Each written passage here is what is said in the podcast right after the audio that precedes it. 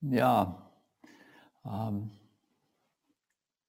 schön wieder hier zu sein äh, im Felsentor.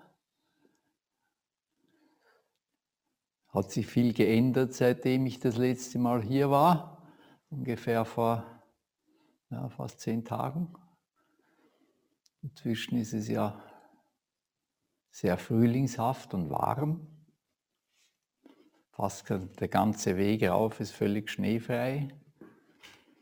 Hier oben noch ein paar, in ein paar schattigen Ecken noch ein bisschen Schnee, aber sonst ist es ist der Schnee weg.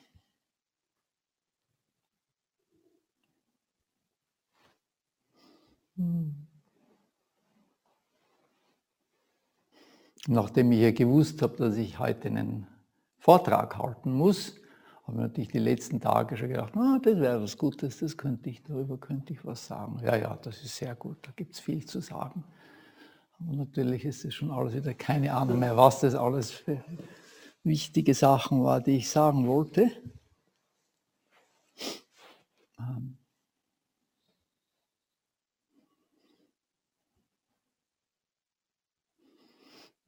Ein Thema, das mir jetzt immer wieder gekommen ist, ist, dass wir, also wir reden ja eigentlich immer wieder über unser Bewusstsein, über unser, über unser Leben. Was,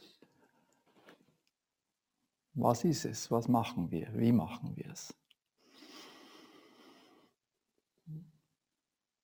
Und ähm,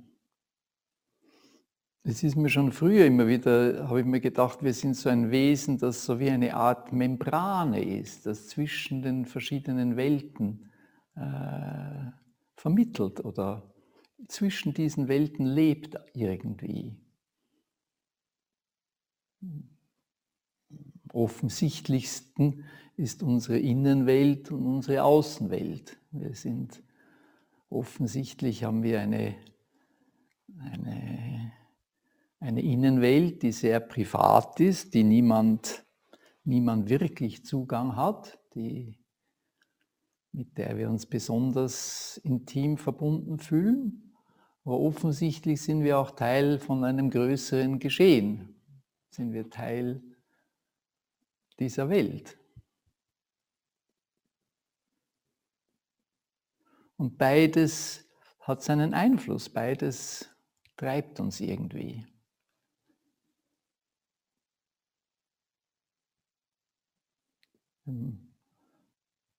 Am Montag im Send am Fluss schon was ähnliches gesagt. Oder manchmal, manchmal gestalten wir die Welt, manchmal gehen wir raus und bauen etwas oder machen etwas oder äh, und manchmal haben wir das Gefühl, dass wir vom Leben sozusagen überrollt werden, dass uns das Leben irgendwie dass wir ein Spielball des Lebens sind, herumgehen und wenig, wenig Einfluss darauf haben, was wir machen. Oder? Und beides ist sicher richtig, beides ist sicher richtig.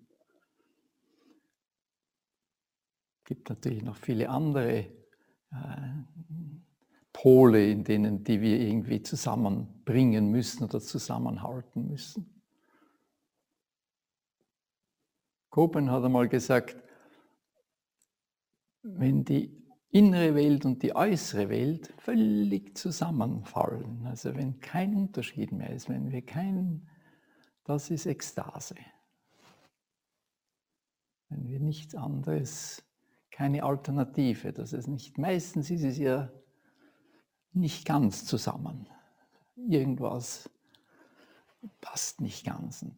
Manchmal gehen wir völlig, sind wir völlig in der Außenwelt und manchmal völlig in der Innenwelt.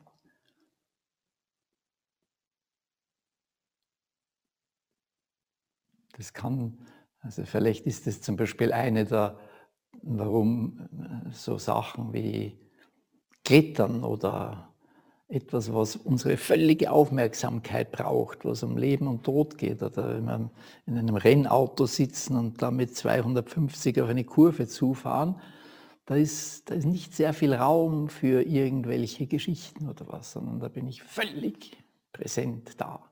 Wenn ich den nächsten Griff suche beim Klettern und da geht es runter, dann äh, habe ich keine, und das ist, kann sehr befreiend sein, dass ich immer eine Ruhe habe von meinem, das sind vielleicht diese Spitzensportler, haben diese Art von, von äh,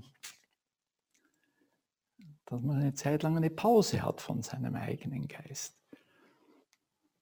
Oder manchmal sind wir so in unseren Ideen oder in unserem äh, Schreiben oder so vertieft, so in unserer Welt drin, dass wir gar nicht sehen, dass jemand reingekommen ist und eine Tasse Tee hingestellt hat oder, oder irgendwas oder ein Kind, das uns gefragt hat. Wir haben es überhaupt nicht gesehen. Wir sind so in unserer. Aber ich glaube, ein reifer Mensch ist, wir, müssen, unsere menschliche äh, Aufgabe ist, dass wir zwischen diesen Welten hin und her gehen oder dass wir nicht in einer Position uns zu fest festklammern.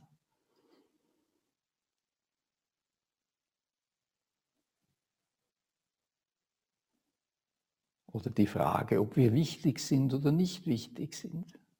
Ah.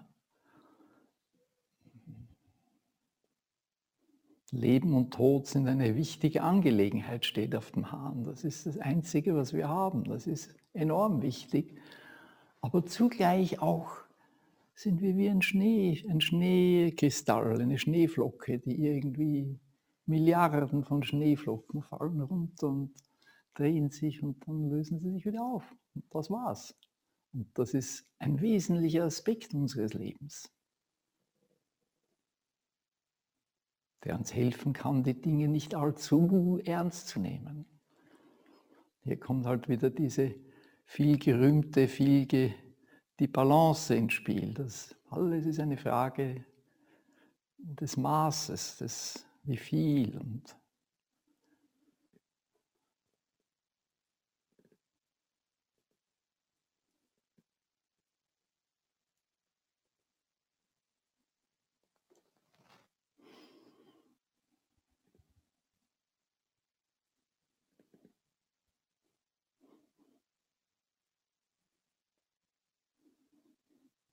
Suzuki Roshi hat einmal gesagt, das, was wir hier versuchen, ist so wichtig, dass wir es nicht allzu ernst nehmen sollten.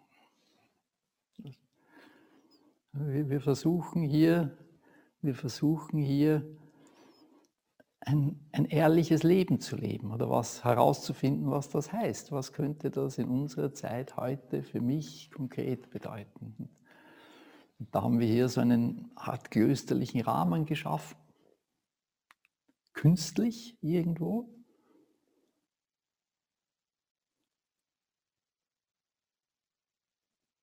Und da lassen wir uns irgendwie ein. Ich habe jetzt auch überlegt, soll ich jetzt, ja, habe mir gedacht, das passt jetzt hier, ziehe ich mal wieder mal Case an, Case. Wir, wir praktizieren hier mit diesen Formen, wir, wir wissen, dass sie nicht wichtig sind auf eine Art und Weise. Wir wissen, dass das, äh,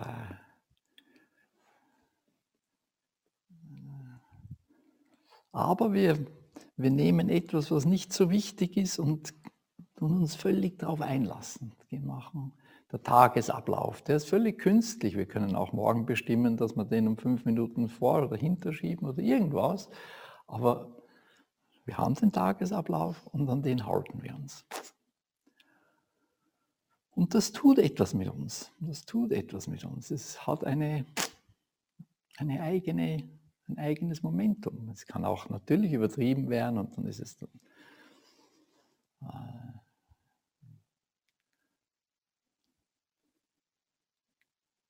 wenn man dann zu stark an diesen Formen und so hängt, dann vielleicht verliert man den Geist wieder. Aber wenn man gar nicht, wenn ich eine Tasse Tee servieren will, muss ich eine Tasse haben auch. Den Tee kann ich nicht im luftleeren Raum. Wir sind, wir sind, wir haben einen Körper, Körper und Geist.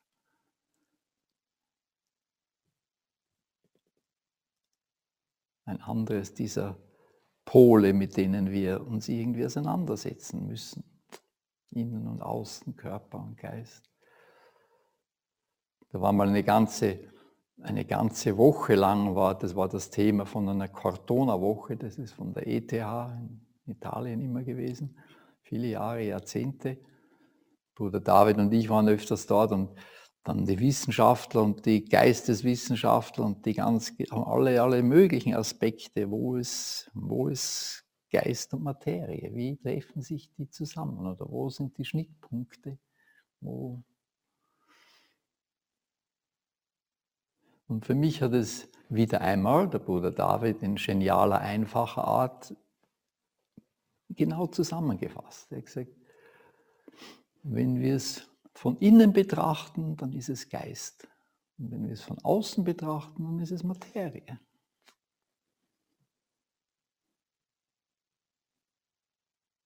Gleiche Sache, eine, eine, ein, ein Phänomen, ein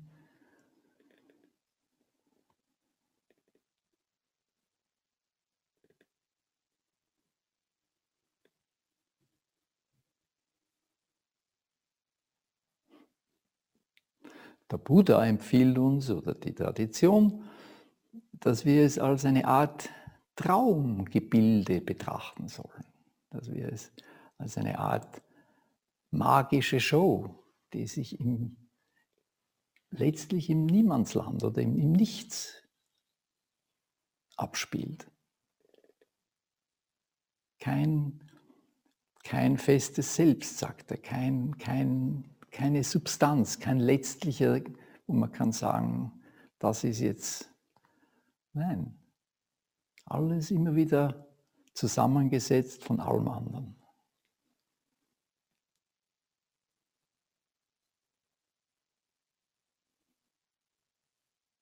Die modernen Wissenschaften stützen das ja völlig, bestätigen das eigentlich, wissenschaftlich bestätigt, aber gesehen, erkannt haben das die Leute seit Jahrtausenden, der menschliche Geist. Wenn er in die Stille kommt, wenn er in die Ruhe kommt und das sehen kann.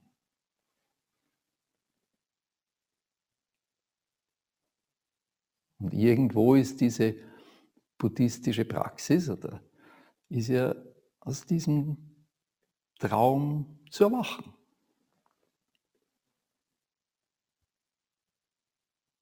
Das soll möglich sein. Und ab und zu gelingt es uns ja auch ein bisschen. Es ist, ich habe immer die, die vier noblen Wahrheiten bestens bekannt allen. Das dritte habe ich immer sehr, habe ich immer Schwierigkeiten gehabt damit. Das Aufheben des Leidens. Leiden offensichtlich braucht man nicht lang, muss man mit niemandem lang diskutieren, das kennt jeder, dass es schwierig ist der Grund des Leidens auch noch ziemlich einleuchtend. Wenn man nichts will, dann leidet man nicht.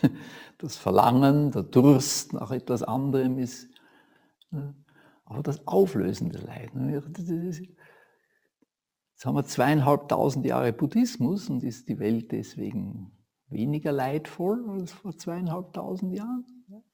Ja, wir wissen es natürlich nicht, aber, aber ausgerottet ist es auf jeden Fall noch nicht.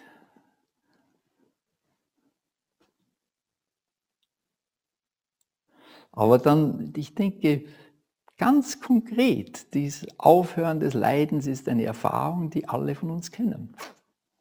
Es gibt Momente, wo wir das Leiden einfach loslassen können. Oder es lasst uns los.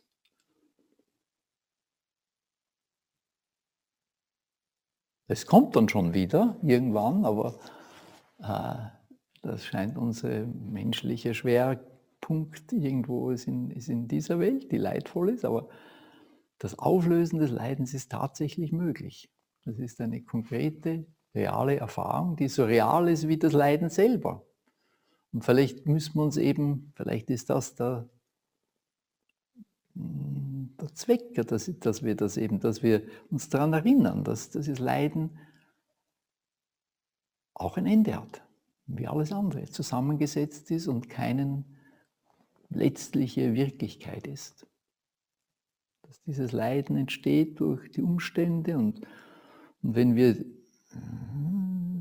da gibt es ja dann den achtfachen Pfad, wenn wir da ein bisschen herum, können wir doch das Leiden etwas wenn alles gut geht, hoffen wir, durchlässiger machen.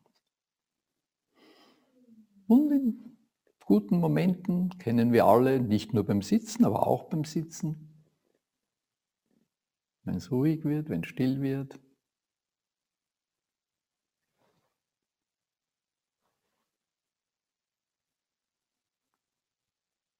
Nichts von heilig, große Weite, aber auch nichts von Leiden, große Weite. Offenheit.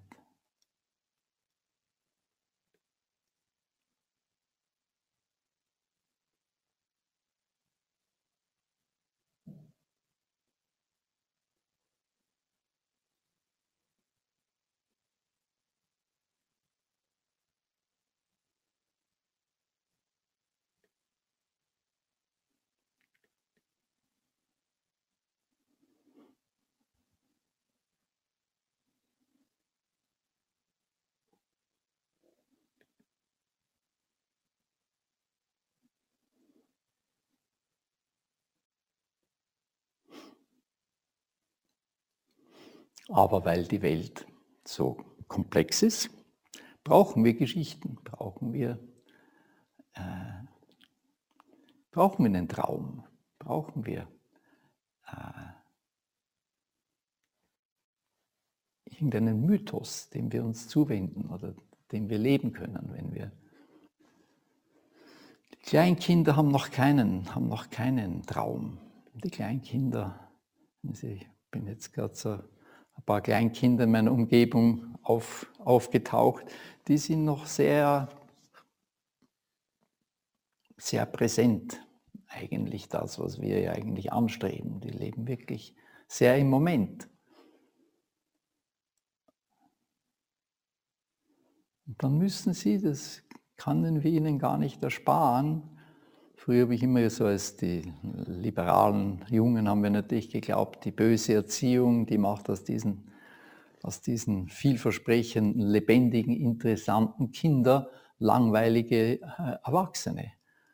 Ja, das hat sicher auch etwas dazu, aber ich glaube, das ist unvermeidlich. Ich glaube, das Erwachsenwerden, das, das die Fähigkeit lernen, in dieser Welt sich irgendwie zu leben, bedingt automatisch, dass wir viel von dieser spontanen Unschuld verlieren, dass wir das irgendwo, äh, dass wir uns eine Identität zulegen müssen, dass wir irgendjemand werden müssen, dass wir irgendeine Person sein müssen, die eine Geschichte hat und so weiter. Und wir pflegen diese Person ja auch und das ist Und dann haben wir diese wunderbare Sitzpraxis, wo wir es wieder relativieren, wo wir diese Person auch wieder mindestens vor dem geistigen Auge auseinanderfallen lassen können. Gibt es ein tolles vom Crump, Crump, Robert Crump, einer meiner Helden, äh, Comiczeichner, äh, mit der Mr. Natural, dann ist einer von seinen Helden, ist der Mr. Natural mit seinem langen Bart. Er geht in die Wüste und legt seine Rolle, seine Matte aus und meditiert. Und dann sitzt er und dann sieht man Tag und Nacht kommt und der Mond kommt und so weiter. Und irgendwann kommt dann sein Bulldozer und der baut eine Straße. Und, und bevor man es weiß, ist der, sitzt der Mr. Natural in der Mitte von einer Hauptstraße und ein Polizist kommt und sagt, hey, what are you doing here? Move on, du tust den Verkehr behindern. Und dann fängt er an, dann fängt das alles an zu zittern und zum Schluss löst sich die ganze Welt, hört sich auf und er steht wieder auf und rollt seine Matte und sagt, that was a pretty good session.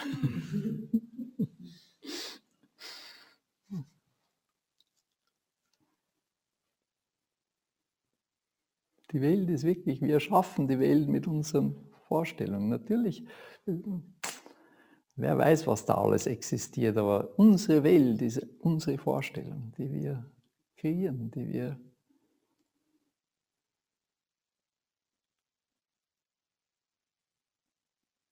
sowohl sind wir die Geschaffenen als auch die Schaffer. Wir sind äh, das Produkt unserer Gedanken und wir denken uns auch.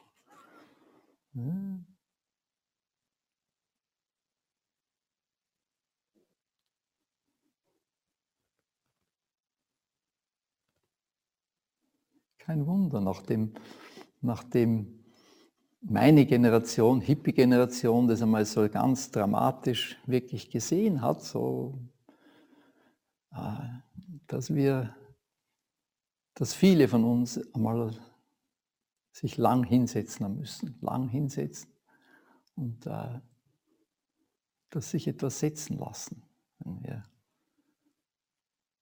wenn wir einmal realisieren, wie radikal das ist, dass wir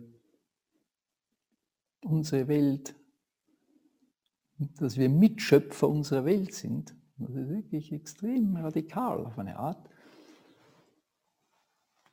Dann ist das Bedürfnis, sich einmal hinzusetzen und einmal nichts zu tun und nichts zu wissen, äh, ein sehr, ein, ein sehr natürlicher und sehr hilfreicher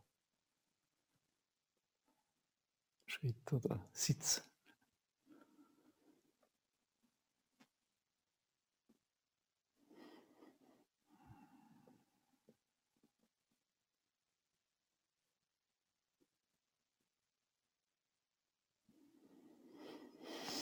Jetzt sind wir auch schon wieder beim Dreiviertel von unserer zweiten Praxisperiode. Wie geht es euch denn damit?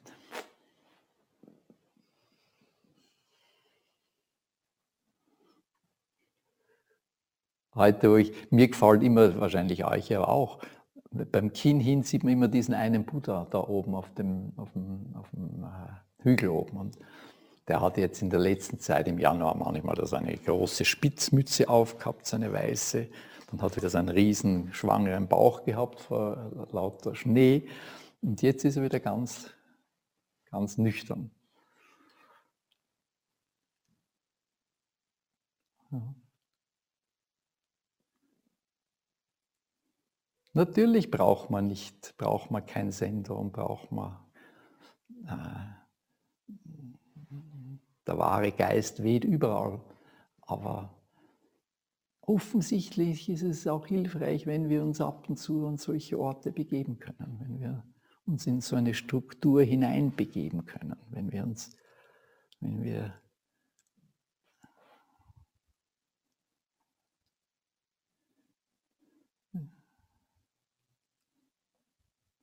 Das ist sicher auch eine der, der Privilegien unserer Zeit, dass wir eben verschiedene Früher war man entweder nur Mönch und dann hat es nichts anderes gegeben.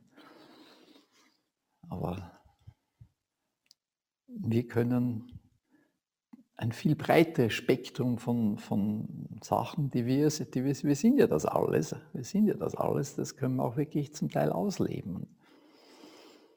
Inzwischen ist zwischen den Zwischenwelten natürlich Membrane, wie ich am Anfang gesagt habe, kommt ja diese ganze digitale Sache noch dazu. Inzwischen sind wir so halb, halb also Hybridwesen, wo äh, offensichtlich empfinden wir noch immer da alles, aber äh, sind wir sehr stark verbunden mit so vielen Leuten. Das, was ja durchaus auch äh, tolle, tolle Möglichkeiten hat. Also es ist nicht nur negativ. Und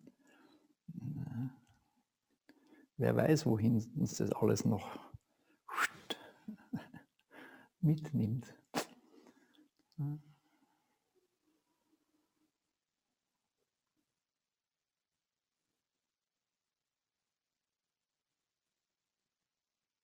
Ich habe es ich sehr mal erzählt, ich habe jetzt einmal so einen Hacker, einen Hacker, einen Jungen bei mir gehabt. Das war der Enkel von meinem, einem alten Zen-Freund in Amerika von dem ich das Bienenhalten gelernt habe, von Silas, ein uralt Student von Suzuki Ocean. Der ist zufällig bei mir gelandet, das war ein Hacker. Der hat gesagt, er hat am, seit dem achten Lebensjahr in absoluter Zahl mehr Zeit im Internet verbracht als in, in dieser Welt. Und emotionell war, hat er gesagt, ist ihm das eigentlich wichtiger.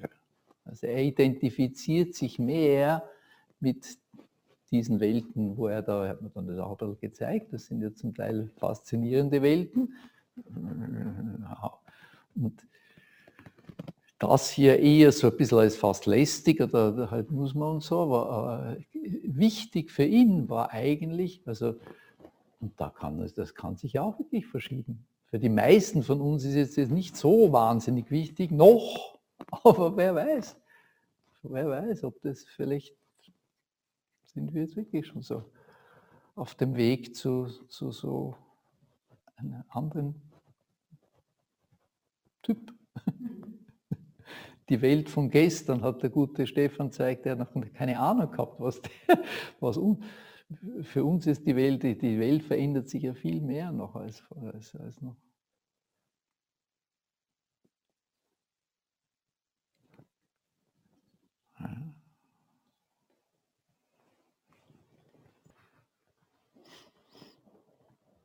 Glaubst, glaubt es, dass wir einen Vortrag bei den Tieren unten halten?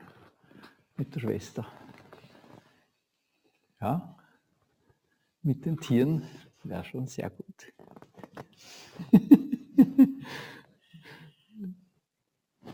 Im Stall irgendwie, wenn, wenn das geht. Und sonst müssen wir die Hund, Hunde darauf bringen. Die, die halten ihren Vortrag immer live. bei den beiden Begräbniszeremonien, den besten Vortrag haben Olga und das Klärchen gehalten. Aber dass man, Wenn dass man das geht, mhm. Leben und Tod zu transzendieren, dann war das ähm, ähm, ohne Worte ein sehr gutes Weitergeben. Mhm. Also ich kann euch garantieren, die, von, der, von, von der Hütte, von der Schwester mit ihren acht Hunden im Moment, glaube ich. Ja, sieben. sieben. Äh, und das ist so eine friedliche, schöne Atmosphäre. Das wäre, glaube ich, wichtig für unser ganzes, gerade diese, das ist ja eines unserer Probleme, dass wir uns so abgesondert haben, dass wir glauben, wir sind anders als, das, als der Rest der Schöpfung. Und, äh, wie du das so dort unten in der Tierschutzstelle verbindest, ist eine, eine, also für mich und für viele andere eine, so eine Inspiration. Also.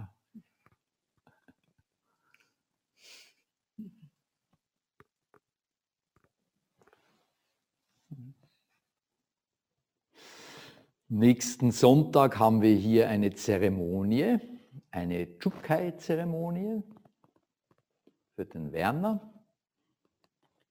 Das wäre vielleicht eine gute Ankündigung, 10.30 Uhr am Sonntag. 10.30 Uhr Sonntag, Chukai-Zeremonie hier. Für die, die das nicht so kennen, das ist Zufluchtsname in Buddha, Dharma, Sangha und äh, Empfangen der Gelübde. Und äh, etwas, das wir, ja, etwas, das wir nicht alle zehn Leute machen aber wir tun das jetzt, diese Tradition weiter pflegen, aufrechterhalten, indem wir eben äh, Roben nähen, Käsers und Kaktus nähen und, und, und, und äh, äh, diesen formellen Teil ähm, weiter, weitergeben, weitertragen. Mit immer wieder kleinen Anpassungen, um es in unsere Zeit und für unsere Bedürfnisse irgendwie geht eben heute alles. Das hat früher, was früher zwei Jahrhunderte gebraucht hat, machen wir in 20 Jahren. Sowas, die, das Weiterreichen von, von Kultur oder von äh, speziellen Wegen. Mhm.